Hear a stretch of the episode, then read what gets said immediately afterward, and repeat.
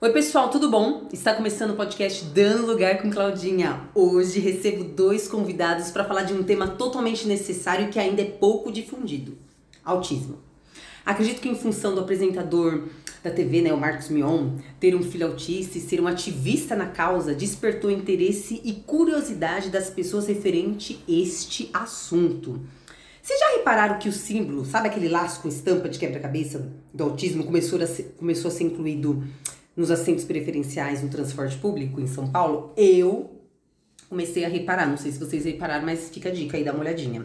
Mesmo assim, o autismo ainda é visto pelas pessoas como um tabu. É, a desinformação e a ignorância acerca do assunto tornam urgente falar mais abertamente sobre o que é o autismo e quais são suas principais características, como as dificuldades de comunicação e de interação social com o objetivo de contribuir com a informação e esclarecimento referente a este tema, convidei um médico e uma psicóloga para darem lugar aqui conosco. Sejam bem-vindos! A Ruth, a psicóloga, inclusive já esteve conosco falando sobre depressão. Quem ainda não ouviu, vale muito a pena ouvir em um episódio de número 8, que assim, gente, foi sensacional, muito informativo e o episódio mais ouvido até hoje. É imperdível. Tudo bom, queridos? Por favor, se apresentem. Oi, gente, é um prazer estar aqui hoje, Claudinha. Então, me chamo Ruth Rodrigues, sou psicóloga, é, enfim, sou natural do Rio de Janeiro, uh, moro aqui em São Paulo, vai fazer, acabou de fazer seis anos, tenho 32 anos, quase 10 de formada, e é um prazer, né, estar aqui para a gente poder falar realmente desse tema aí que é tão importante. Olá pessoal, queria agradecer primeiramente a Claudinha pelo convite. Meu nome é Marcos Benevides, eu sou médico neurologista, graduado há oito anos. Sou natural da Bahia, mas moro em São Paulo já há vários anos também. Tenho 31 anos. Ai, gente, então vamos lá. Marcos e Ruth, para a gente dar início a esta conversa, eu acredito ser importante vocês definirem o que é autismo. Então, o transtorno do espectro autista é uma condição neurocomportamental, ou seja, é um transtorno do neurodesenvolvimento, o desenvolvimento neurológico, que primariamente afeta o comportamento e a comunicação, seja ela verbal ou não verbal. Como o próprio nome diz, existe é muito variável o espectro de acometimento, desde condições leves, em que os pacientes conseguem ter uma vida normal, funcional, e outros que serão muito comprometidos, seja nas interações sociais, na comunicação é, e em outros fatores que nós falaremos aí nas próximas perguntas. É, eu acho perfeito assim a gente ter essa classificação, né, Marcos? Porque é, realmente existe uma mudança na compreensão né, do diagnóstico ao longo dos anos, né? Então acho que até para você que está ouvindo que é, não é da área médica, então existe manuais médicos, né, que, que categorizam né, o diagnóstico, sintomatologias. É, e a primeira vez que o autismo apareceu, né, é, foi descrito faz muito tempo, foi em 43, mas o entendimento era diferente, né, do que a gente tem hoje. Inclusive, é, enfim, né, se tinha um entendimento diferente em relação à, à causa, uma série de coisas. É, e a partir da, da SM3, né, a gente está agora na 5, é, que o autismo começa a ser categorizado com, com o entendimento que a gente tem hoje, depois já na década de 80 veio o entendimento como espectro, né, é, que também não se dá de uma mesma maneira, realmente tem níveis diferentes de apoio. É, então, acho que é bem bacana, né, a gente poder estar tá trazendo isso para ficar mais claro aí para todo mundo que está ouvindo. Certo. Bom, e, e, como identificar? Tem algum exame específico que faz para estar tá identificando? Quais, quais os principais sinais? É importante falar que existem critérios para o diagnóstico do transtorno do espectro autista. Esses critérios são bem definidos e usados no mundo inteiro e se fundamentam em dois pontos que são os pilares para o diagnóstico. Então, o primeiro deles é o comprometimento na comunicação e nas interações sociais, e o segundo são as alterações, o comprometimento nos padrões de comportamento. Então, detalhando os critérios clínicos, o primeiro deles, o paciente vai apresentar então transtorno clinicamente significativo e persistente para a comunicação e para as interações sociais, e isso se manifesta com um déficit expressivo para a comunicação verbal e não verbal, que todos nós usamos no dia a dia para interagir com as outras pessoas. Eles apresentam uma falta de reciprocidade social e uma incapacidade de desenvolver e de manter relacionamentos que são apropriados para cada estágio do desenvolvimento humano, como as amizades, por exemplo. O segundo ponto, que são os padrões de comportamento, no paciente autista ocorre padrões restritos e repetitivos do comportamento, dos interesses e das atividades. E isso se manifesta com comportamentos estereotipados, nós vamos falar depois sobre as estereotipias, e comportamentos sensoriais incomuns. Por exemplo, eles podem apresentar um comportamento inapropriado, incomum, quando recebem um estímulo sonoro, um estímulo sensorial através do som. Então, isso é uma das alterações do comportamento. O segundo ponto é uma excessiva aderência a rotinas e padrões ritualizados do comportamento, ou seja, apresentam verdadeiros rituais nas atividades do dia a dia. E o terceiro ponto, o interesse restrito, o interesse fixo, muito intenso em determinadas atividades. É importante falar que esses sintomas, eles estarão presentes, devem estar presentes né, em algum período do neurodesenvolvimento. Mas às vezes os pacientes podem não manifestar até que as demandas sociais exijam isso dele. De acordo a gente vai crescendo, as demandas sociais aumentam. Então, um paciente adolescente tem uma demanda social maior que uma criança e um adulto maior que um adolescente. E quando chega um momento que essas demandas sociais excedem a capacidade do paciente lidar com essas situações, aí as alterações podem se tornar evidentes. Então, isso é importante que isso precisa ocorrer em um período do neurodesenvolvimento. E aí, falando de maneira prática, assim, o que, que pode acontecer né, no dia a dia, o que pode ser observado. Então, eu vou citar é, algumas manifestações, mas existem várias manifestações, falando sobre, primeiramente, sobre a comunicação e as interações sociais. Então, o que, pode acontecer? O paciente pode apresentar um atraso no desenvolvimento da fala, ou às vezes até mesmo desenvolveu de maneira adequada e houve uma regressão desse desenvolvimento. Eles podem falar na terceira pessoa, então referem a si mesmo como ele e não como eu. Podem apresentar uma repetição excessiva, mas excessiva mesmo, centenas de vezes, de palavras ou de frases aí durante o dia. Apresentam uma dificuldade no reconhecimento das emoções do outro. Então, nós normalmente conseguimos aí nos relacionar com a, as emoções do outro, das pessoas que nós convivemos, então eles podem apresentar essa dificuldade, uma dificuldade em se colocar no lugar do outro, em olhar olho a olho. Então essas alterações aí da interação social são importantes. E sobre os padrões do comportamento, das atividades, dos interesses, o que pode acontecer? Então eles podem apresentar uma rigidez na rotina e uma dificuldade em aceitar mudanças, isso é muito importante. O hiperfoco também é comum, é um interesse excessivo, um interesse intenso em determinado assunto, e claro que isso vai variar de pessoa para pessoa, então pode ser um interesse excessivo em matemática, em carros, no estudo dos planetas, então diversos assuntos. Eles podem agrupar objetos, brinquedos pela sua cor ou pela forma, isso desde muito cedo já pode acontecer.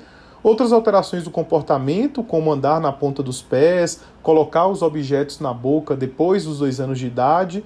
Eu falo essa questão da idade porque a fase oral de levar os objetos, os brinquedos na boca, isso é normal nos bebês. Só que de acordo a criança vai crescendo, ela consegue interagir com o meio através de outros estímulos. Então ela para é, a fase oral, é uma fase transitória. E nas crianças com autismo, essa fase pode aí acontecer depois dos dois anos, continuando e nos anos seguintes.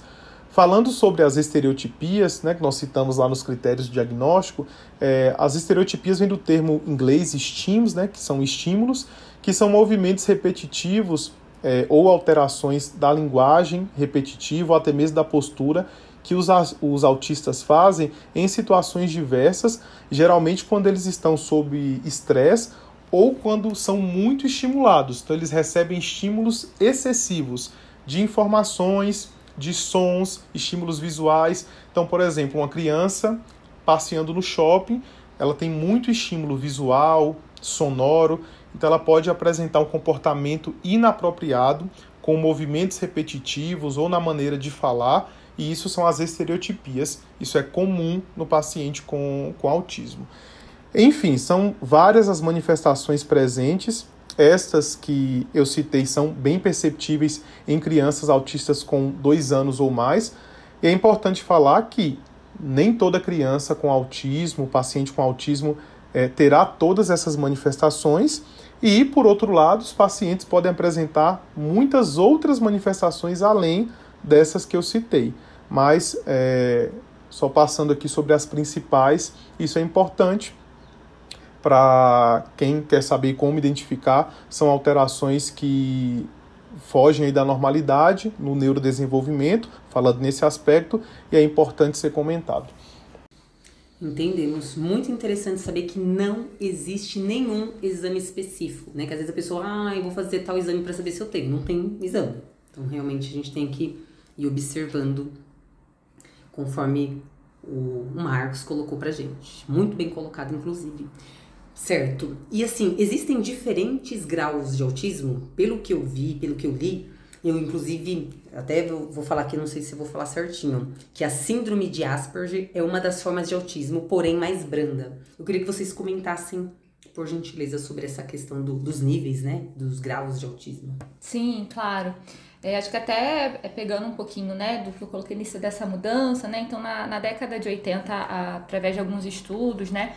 É, da Lorna Young e da Judith Gold trouxeram essa visão aí de espectro, né? Então, é, né, que, que não é um, uma coisa, né, toda pessoa com autismo vai ter, vai se dar da mesma maneira, né, o diagnóstico. Existe esse conjunto de características que formam o diagnóstico, mas a forma que vai se dar em cada um, né, em relação às habilidades, né, de, de linguagem, de função executiva, enfim, de cada é, parte vai, vai ser de uma maneira diferente, né. Então, a partir disso, a Lorne Young recuperou uma, umas descrições que tinham da década de 40 do, do, Hans Asperger, que era um estudioso, né, que tinha descrito essa condição, né, que seria a questão do diagnóstico de autismo, mas sem um comprometimento, né, relacionado, é, significativo em relação à, à linguagem, né, é, e também em relação à, parte mais cognitiva, inteligência, enfim. Então, a partir disso, ela cria esse termo, né, chamado Síndrome de Asperger, que se referia a esse diagnóstico de autismo é, mais leve, né. Isso, na DSM-4, na CID-10, que são manuais, estavam é, em, categorias um pouco diferentes, né? Estava dentro dos transtornos globais de desenvolvimento, mas tinha parte do transtorno do autismo, tinha parte do síndrome de Asperger, né? Apesar né, de, de se ter essa compreensão.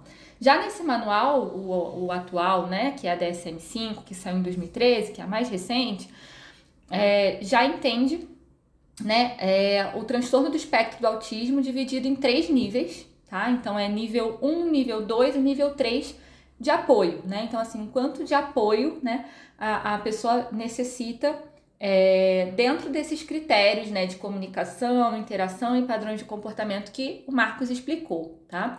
E aí a, a síndrome de Asperger, até que até hoje tem uma identidade muito grande, né, relacionada a, a esse termo, tá no que a gente entende como autismo nível 1, hum. tá? Então, por exemplo, né, quando a gente vê o, diagnóstico de autismo, então assim, existe um comprometimento na comunicação e na interação social, ok. Então eu tenho desde pessoas que, por exemplo, não falam, né, que não e não porque tem uma deficiência é, fonoaudiológica, mas porque não desenvolveram funções linguísticas verbais, né. Então, essa pessoa, né, que tem um comprometimento na comunicação que não fala, ela precisa de muito apoio né, para comunicar, porque Sim. ela sozinha, né, não se comunica de maneira verbal. E eu tenho pessoas aí já no nível 1 que ela se comunica, que ela transmite bem a mensagem, mas às vezes ela tem uma linguagem mais formal, ela não entende ironias, tem uma linguagem mais literal, né? Entende hum. de maneira mais literal. Então, assim, ela vai precisar de um apoio também na comunicação, mas muito menor que uma pessoa que não desenvolveu funções linguísticas, né? Verbais. Então, a partir dessa compreensão, né, eu tenho aí o nível 1, que seria, né, é, que exige um apoio, né, até como está no manual, nível 2 é, exige apoio substancial e nível 3 que exige apoio muito substancial, né, então, é, então essa é a, a, diferenciação e a síndrome de Asperger, né, é entendida como um autismo nível 1. Entendemos, entendemos. E assim, quais as causas do autismo? Porque assim, eu li que o autismo é resultado de uma série de alterações do funcionamento normal do cérebro. Eu gostaria que vocês comentassem sobre as causas e a relação com o cérebro, sempre o cérebro. Então, Claudinha, essa é uma excelente pergunta, né? Diante de uma condição que traz um prejuízo funcional, às vezes muito severo, né? Uma doença é, que o comprometimento aí social também é muito importante as pessoas sempre perguntam né, qual a causa, né, por que isso ocorreu diante de um diagnóstico. Sim. Então, é, o autismo ele não tem uma causa definida. Tá? Uhum. Muitas coisas já foram levantadas como fatores de risco aí durante os últimos, especialmente nos últimos 20, 30 anos. Já foi questionado se a utilização de algumas vacinas, como a tríplice viral, estava relacionado com maior risco de desenvolvimento, é, alterações na gestação, condições na gestação, como a obesidade materna, o diabetes gestacional, ou mulheres que foram expostas a agrotóxicos ou ao uso de medicações como antidepressivos durante a gestação, mas são condições em muitas vezes hipotéticas. Então, o transtorno do espectro autista é uma alteração do desenvolvimento cerebral, da maturidade cerebral. Então, essas conexões que nós chamamos de sinapses entre os neurônios acontece de maneira desorganizada. E isso traz os sintomas que vão acontecer ao longo da vida. É, existe uma condição genética, isso não é definida determinando o local que, que tem alteração. Vou só citar um exemplo, como nós conhecemos a síndrome de Down, que é uma condição em que o paciente apresenta, ao invés de um par de cromossomos 21, três cromossomos é, de número 21. Então é uma alteração conhecida, né? nós sabemos exatamente onde está a alteração.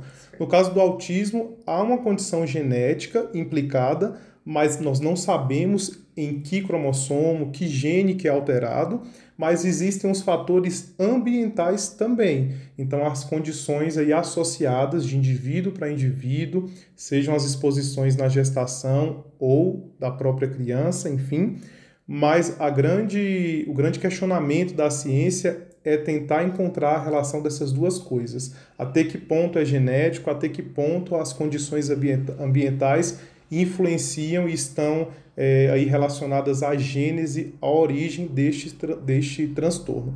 Então não existe uma forma é, de se prevenir, né, um cuidado é, que seja determinante para que o indivíduo não desenvolva, porque é um transtorno de causa não conhecida. Então, nada, que, nada pode ser feito aí no sentido de, de evitar. Uma coisa importante é que, às vezes, o transtorno do espectro autista é uma manifestação de uma outra doença. E isso acontece em 10% dos casos. Ou seja, esse transtorno é identificado em um paciente que tem uma outra condição. Então, existem algumas, algumas doenças que talvez o pessoal é, que está ouvindo aí não, não conhece ou nunca ouviu falar, mas toda vez que nós nos deparamos com um indivíduo com suspeita de autismo, é mandatório excluir outras causas.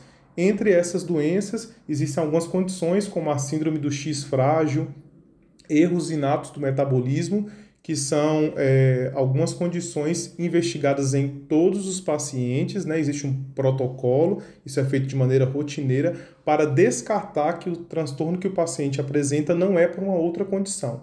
Em 10% das vezes, nós conseguimos relacionar essa manifestação clínica do transtorno do autismo a um outro diagnóstico, mas na grande maioria das vezes não se tem uma causa definida, a investigação é negativa, então fica como uma condição e atribuída a um desenvolvimento cerebral anormal, podemos dizer assim. Entendi, nossa, então não tem uma causa definida. Ok. Assim, eu ouvi dizer né, em séries e tal, gente, não reparem, tá? Eu tô trazendo aqui. Sobre a geniali genialidade, habilidades especiais de pessoas com autismo. Tipo assim, pessoas com autismo têm uma tendência a serem mais inteligentes do que as outras? Isso é mito ou é verdade? É, realmente, né, Claudinha? A gente vê hoje uma série que é né, super comentada, por exemplo, é o The Good Doctor, né? Que é um gêniozinho aí, né, com diagnóstico, enfim. Então, é, tem esses mitos, né? Tanto às vezes da pessoa com autismo é muito inteligente, ou a pessoa com autismo e as crises. Então, tem, tem, tem várias questões, né, que, que estão em torno disso. É, que, que a gente pode dizer em relação aos estudos? Né? Os estudos apontam, então assim, quando a gente pega o grupo de pessoas com autismo como um todo, um pouco mais de um terço né, desse grupo, além do autismo, tem um diagnóstico de deficiência intelectual associado. Tá? Temos mais uma parte desse grupo que é limítrofe. O que, que é? Não, não tem a deficiência intelectual, mas é, pensando no coeficiente de inteligência também né, estaria ali próximo, enfim. Então, é, temos um grupo aí de quase né, metade, né, que a DSM aponta que né, teria deficiência intelectual é, ou limítrofe, e a outra parte, né, que teria o QI, né, é, dentro da média, um pouco acima, né. É, assim como temos pessoas que não têm autismo, que têm altas habilidades e têm superdotação, temos pessoas também com autismo que têm é, uma, uma alta habilidade, uma superdotação também, hum. tá? Então não quer dizer que uma pessoa com autismo tem uma tendência de ser mais inteligente, né? É, enfim, tem uma porcentagem aí, alguns estudos apontam que 5% das pessoas com autismo têm né, também uma alta habilidade, uma superdotação. É, mas é importante ter isso em consideração. Eu acho que eu, aproveitando essa pergunta, né, um ponto que eu, que eu gostaria até de dar uma ênfase é em relação a, até a atenção à saúde mental dessas pessoas que têm é, que não têm a, a, a, deficiência intelectual, né? Tem a, a, o QI né, na média ou acima, né? Porque os estudos apontam que, que as pessoas que têm uma maior capacidade intelectual com autismo têm uma maior probabilidade de desenvolver problemas de saúde mental relacionados à depressão, à ansiedade, uhum. é, do que outras que têm um QI mais baixo, né?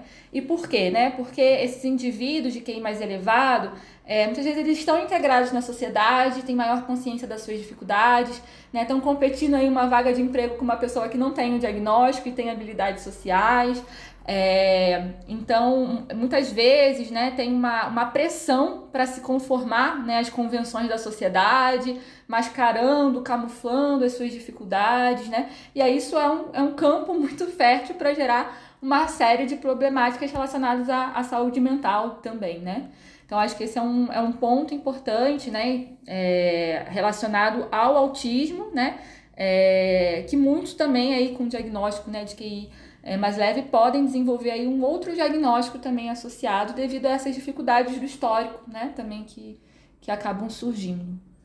Entendemos, certo. É, e, e, se os pais suspeitam que o filho é autista, o que, que eles devem fazer? Quais médicos especificamente eles devem procurar? É, essa atenção é muito importante, Claudinha. E do ponto de vista médico, a orientação é procurar ajuda né, para as crianças aí de um neuropediatra ou de um psiquiatra que realiza atendimento é, com crianças.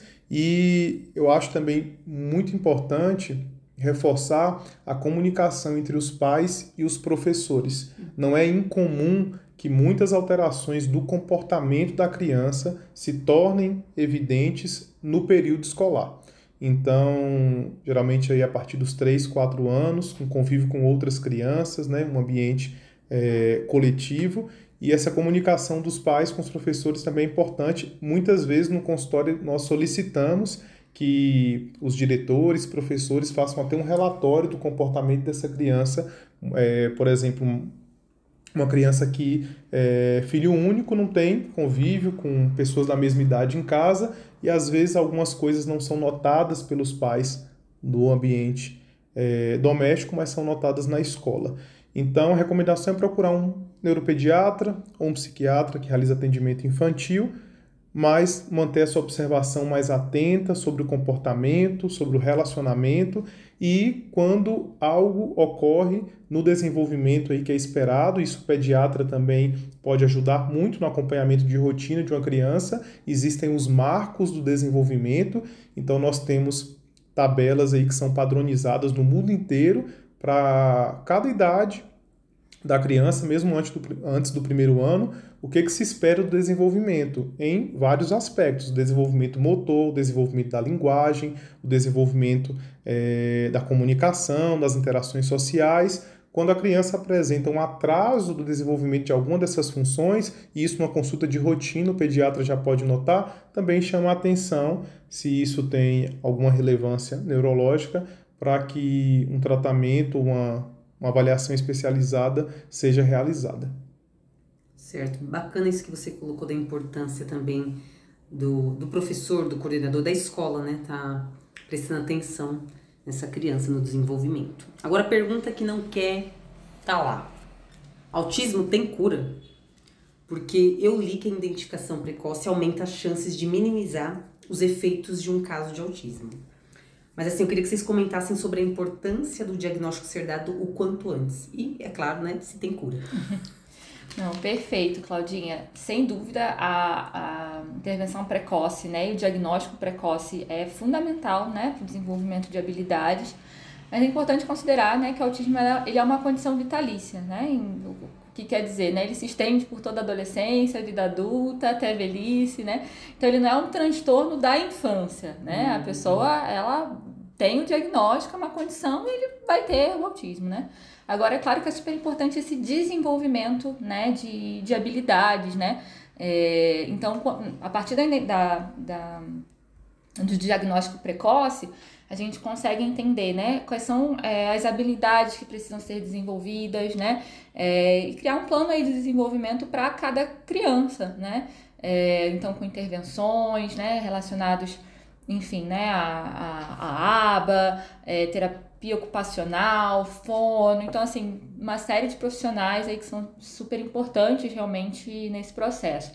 É, acho que um ponto também importante, né, hoje dentro da, da, da comunidade, né, é, enfim, a gente tem alguns movimentos importantes, né, então deles é relacionado à neurodiversidade, né, é, que não entende, por exemplo, o autismo como uma doença, né, e sim como uma condição, realmente a pessoa é, teve um desenvolvimento neurológico diferente e precisa ser respeitado dentro dessa diferença, né? Então, o que ela precisa é de apoio, de suporte nessa adaptação, né, da sociedade, mas ela vai ter uma forma de pensar diferente, ela vai ser diferente devido a esse diagnóstico, né? Temos também um movimento muito forte ainda relacionado à questão do, é, dos movimentos procura, né, e, e pesquisas relacionados a isso, né, já com, com esse entendimento, mas acho que de uma maneira geral, né, fundamental essa é, a identificação, o diagnóstico precoce para que esse indivíduo né, possa ter um, um, plano de desenvolvimento e poder desenvolver habilidades, ter um entendimento sobre é, a sua forma de ser, né? É, a partir disso também gera uma maior compreensão, como eu falei, né? Uma, uma é, uh, não, não tem essa pressão de querer também mascarar muitas vezes, né? E por que, que eu sou assim, né? Essa, da questão da identidade mesmo, né? Então, até uma maior aceitação da forma que é e, e, de como funciona melhor, né? Dentro da, da nossa sociedade. Entendemos, é conhecimento é tudo. Você colocou essa questão da identificação e de, e de realmente aceitação também, né? E existe medicamento para os sintomas do autismo? Porque eu sei que tem algumas pessoas, pelo menos eu já presenciei alguns casos de pessoas que têm algumas situações até agressivas. Então eu queria saber como funciona essa questão do medicamento. Então, não existe, Claudinha, um medicamento para o transtorno.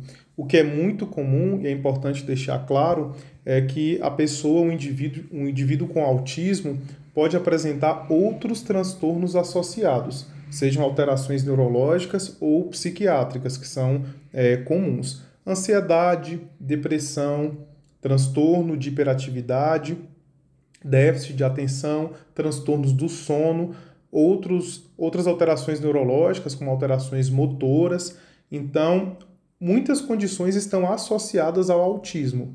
A, o uso do medicamento ele vai variar aí de acordo com a manifestação de cada indivíduo. Então, geralmente, aqueles pacientes que apresentam sintomas que comprometem a qualidade de vida, interferem na realização das atividades, traz um prejuízo funcional no dia a dia, os pacientes com essas manifestações muitas vezes vão precisar de medicação. Então, por exemplo, nas crianças menores, né, nos pré-escolares, as crianças com menos de 6 anos, é, é comum acontecer agitação, a criança apresentar momentos de fúria. Nas crianças mais velhas, a agressão com o outro ou a autoagressão, a irritabilidade excessiva. No adolescente, transtornos de ansiedade, depressão, transtornos sexuais. Então, quando isso se manifesta, a depender da idade e do grau de comprometimento que isso causa, esse paciente deve ser medicado. Então, o medicamento no autismo não é para o desenvolvimento da doença, que é uma condição própria do indivíduo, mas sim desses outros transtornos que estão associados, que podem se manifestar e são comuns. Isso é importante é, destacar. São comuns a apresentação de outras condições, então a avaliação é feita caso a caso. Geralmente, as medicações usadas são os medicamentos antipsicóticos, antidepressivos, na maioria das vezes. Mas, como eu falei, a avaliação é individualizada. É, tem que ver caso a caso. Certo. Bom, nós falamos sobre a importância do diagnóstico ser precoce, né? De preferência quando a criança ainda é pequena, mas eu quero saber como identificar no adulto, porque como já foi falado, é uma condição e às vezes o adulto tem é, o autismo, ele é autista, mas ele nem sabe.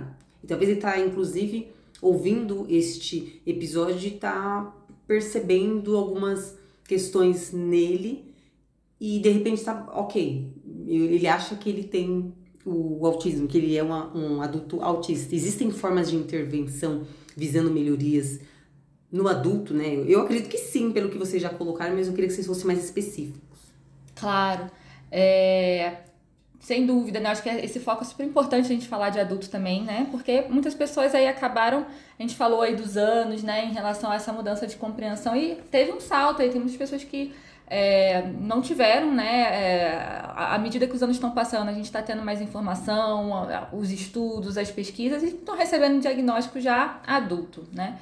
Então a DSM-5, né, que é esse último manual, inclusive tem critérios, né, que, que facilitam mais, né, o diagnóstico já na, na vida adulta. É, então todos esses pontos, né, que o Marcos trouxe em relação à comunicação, à interação, a padrões de comportamento.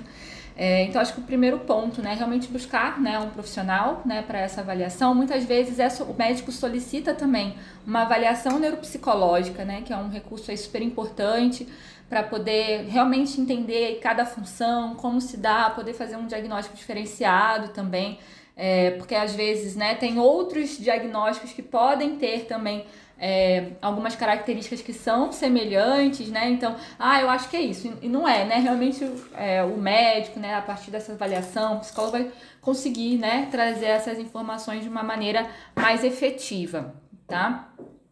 É, e aí, uma vez diagnosticada, a gente vai precisar entender qual é a demanda desse adulto, né?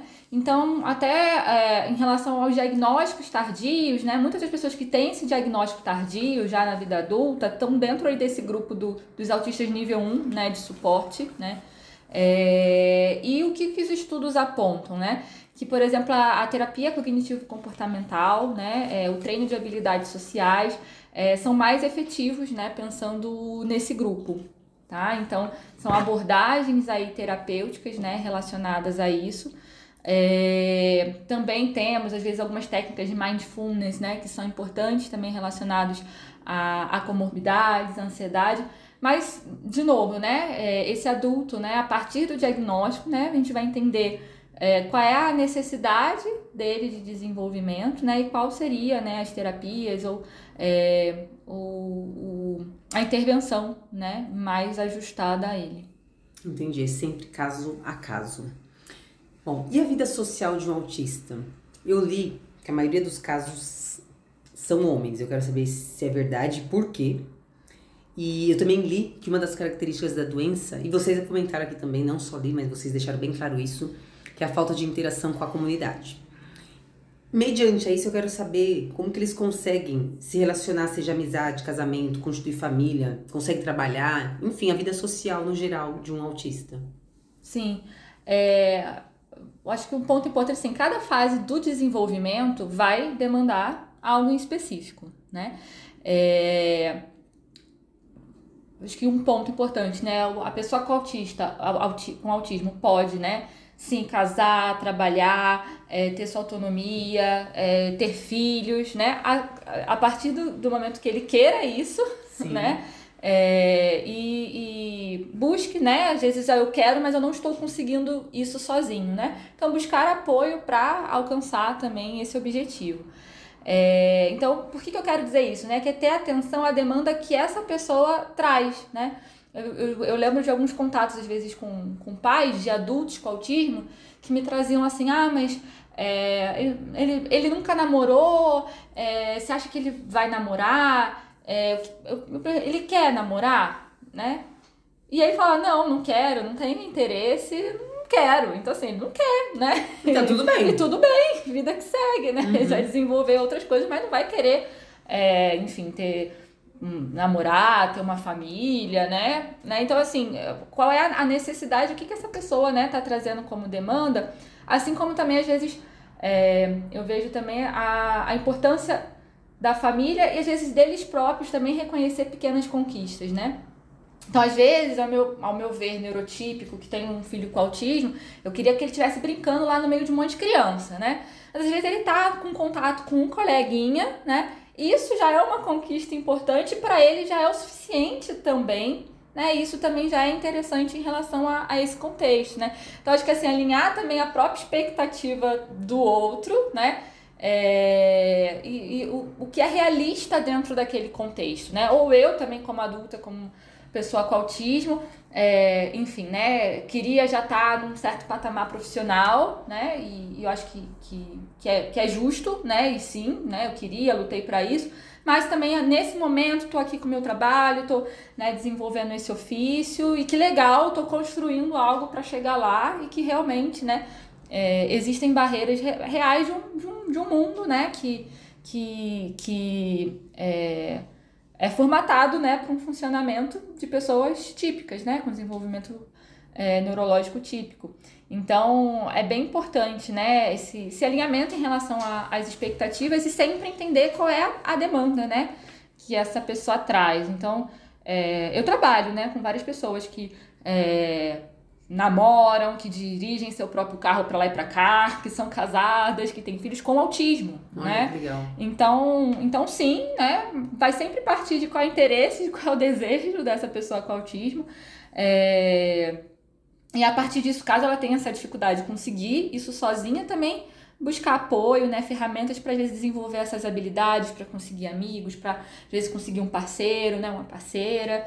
É, isso ser traçado também aí como um objetivo né, terapêutico desse contexto. Entendi. É só uma questão lá do caso da maioria serem homens. Sim. Ia complementar respondendo sua pergunta. É, os estudos mostram uma relação de prevalência maior no sexo masculino de 4 para 1. Ou seja, a cada quatro homens com diagnóstico existe uma mulher. Então é muito mais comum no sexo masculino mesmo e não tem um, um, um motivo específico? Tipo... Não tem um motivo, Claudinha. Como nós não sabemos a causa, né, não tem como também relacionar o porquê da maior incidência em homens. Nós sabemos, né, como citamos anteriormente, que existe uma condição genética é, muito forte e as condições ambientais que estão associadas. E por que essa questão genética é levantada? Porque existe uma correlação, um aumento da da concordância do diagnóstico entre irmãos. Então, irmãos é, concordam no diagnóstico em 2 a 8%. Quando nós avaliamos gêmeos idênticos, a concordância pode chegar a 50% a 60% dos dois terem um diagnóstico, que é muito mais comum do que gêmeos não idênticos. Por isso que a genética é tão envolvida e nós sabemos, não é, determinamos ainda o local que a alteração se encontra, né? é, na avaliação genética. Isso é algo muito complexo e talvez vão, é, vai demorar muito mais tempo para conseguirmos essa resposta, mas existem os fatores genéticos e os fatores ambientais. Como nós colocamos também anteriormente, né, o, a grande questão é saber o que, que determina aí cada condição, cada, cada manifestação. Mas essa que é mais comum em homens. Entendemos. Gente, o papo tá muito bom. Tô assim, adorando muito conhecimento, esclarecimento, muito gostoso, porém, o tempo, né, já já tá dando. E a gente está encerrando, só que eu também gostaria agora da parte de vocês, sem eu ficar perguntando, que eu sou a pessoa que pergunta bastante, eu queria saber se vocês querem destacar algo que não foi abordado, que não foi falado, que vocês entendem ser importante, ser necessário quando nós falamos desse assunto autismo. Então, eu acho só mais uma coisa importante, Claudinha, é sobre os diagnósticos diferenciais. É, o neurodesenvolvimento é algo muito complexo muito complexo. E o diagnóstico de autismo também é complexo.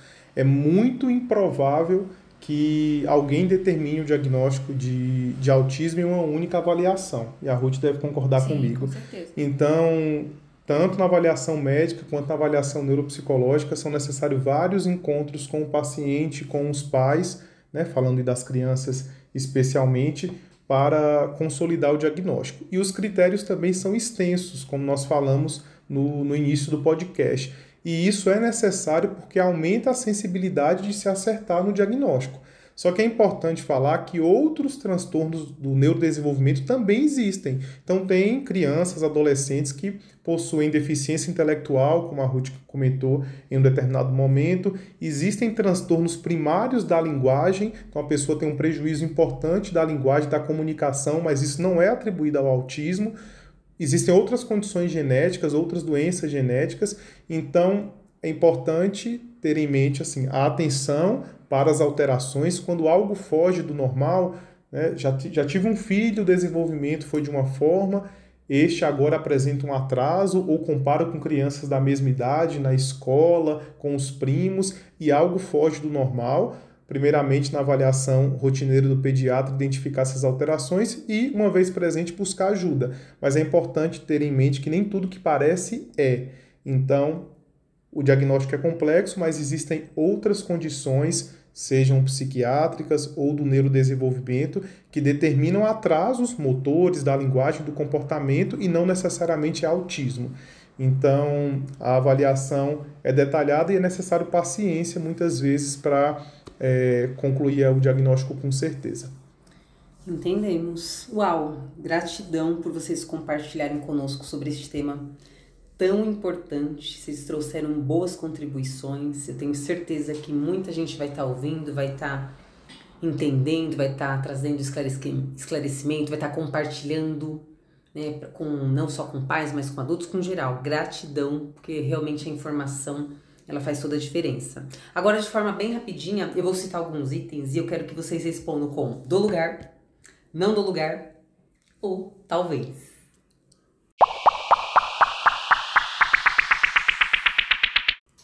Morar fora do Brasil. Do lugar. Do lugar também. Praia. Do lugar. Não do lugar de maneira nenhuma. Nossa. Sertanejo. Ah, talvez. Olha, para as músicas mais antigas eu dou lugar. Adoção. Talvez. Não dou lugar. Casamento. Do lugar. dou lugar também. Dar aulas, lecionar. Sim, do lugar. Dou lugar também, inclusive sou professor de neurologia também. Tudo bom, queridos? Tocar algum instrumento? Ah, queria dar lugar, mas acho que eu não tenho dom, não. não dou lugar. Não dou lugar também porque eu não sei. Cantar. Mesma coisa, eu queria dar lugar, mas eu acho que não foi esse o nome, então não dou lugar. No chuveiro dou muito lugar. Não só no chuveiro, ele dá lugar sim, que eu sei. Enfim, gente, chegamos ao fim deste episódio. E assim, eu queria que vocês compartilhassem com, conosco, com o Brasil e com o mundo, como que fazem para encontrar vocês, seja nas redes sociais, endereço de e-mail, para tirarem dúvidas sobre este tema, né? Que não deu pra gente falar sobre tudo. Então eu queria que vocês compartilhassem redes sociais, e-mail, enfim, o que vocês quiserem puderem estar compartilhando. Legal, Claudinha. É, a gente vai estar tá marcando aqui o meu é, Instagram, né? Então é ruth.psique, né? Então, enfim, caso alguém tenha alguma dúvida, pode me mandar mensagem, pode me procurar, é, que a gente conversa um pouquinho mais aí nos bastidores. e você, Marcos? Vou deixar meu e-mail, é marcos com O, B, Só a letra B, neurologista@gmail.com. marcosbneurologista@gmail.com. Fico à disposição. Ai, gente, eu emociono. É, eu queria que vocês deixassem um recado para os pais que descobriram que o filho é autista, até mesmo pessoas que, ouvindo este episódio, se identificam ou conhecem alguém, eu acho que tal pessoa pode ter, pode ser autista, enfim. É, porque assim, como a gente comentou, o tema ainda não é tão falado e talvez né, ainda gere muitas dúvidas, até mesmo questão de medo, vergonha de falar, ai, tem autismo, com isso, gay, sabe? Queria que vocês compartilhassem sobre essa questão, deixem um recado aí pro, pro pessoal. Claudinha, essa é interessante abrir esse espaço porque assim recentemente aconteceu é, que o, no programa Fantástico eles estão fazendo uma série, não sei se ainda está passando, sobre, sobre o transtorno déficit de atenção e hiperatividade. E logo depois que a série começou, na semana seguinte, duas semanas depois, eu atendi vários pacientes adultos questionando sobre o diagnóstico. Então, a disponibilidade da informação é muito, isso é muito bom, é muito vantajoso, nós temos que ler, saber sobre, mas ter também calma na interpretação, absorver, processar o que a gente escuta de informação. Hoje muita coisa é falada, né? As informações estão aí disponíveis, mas eu aconselharia, assim, diante de qualquer é, alteração, principalmente nas crianças aí, os pais é, manterem a observação, né? Os professores também, essa comunicação com o ambiente escolar. É, e para os adultos, se se identificou com alguns pontos que nós colocamos aqui, vou falar alguns aí, usar o plural, porque o diagnóstico não é feito com uma alteração só. Então vocês observaram que é um conjunto de sinais, de uhum. sintomas. Então se, você, se alguém se identificou, o primeiro passo é procurar aí ajuda médica. Procurar um neurologista, um psiquiatra, as duas especialidades é, trabalham com autismo aí na, na sua rotina. Então esse é o conselho que, que eu deixo. Como eu falei anteriormente, nem tudo que parece é, então ter essa atenção para as alterações e diante de qualquer suspeita, de qualquer incômodo, procurar ajuda médica. Sim, sem mais, acho que é isso mesmo, né? Caso realmente tenha gerado essa identificação, né, ou da família, ou da própria pessoa, né, é, se reconhecendo em alguns pontos, realmente buscar, né, essa avaliação para poder ter todo o apoio aí necessário, né, e e realmente ter uma, uma resposta também em relação a isso. Ai, gente, gratidão, emocionada aqui com vocês. Muito obrigado por pela disponibilidade do tempo, das informações. Só gratidão. Agradecemos muito também, Claudinha. Prazer estar aqui. Agradeço o convite também, fica à disposição.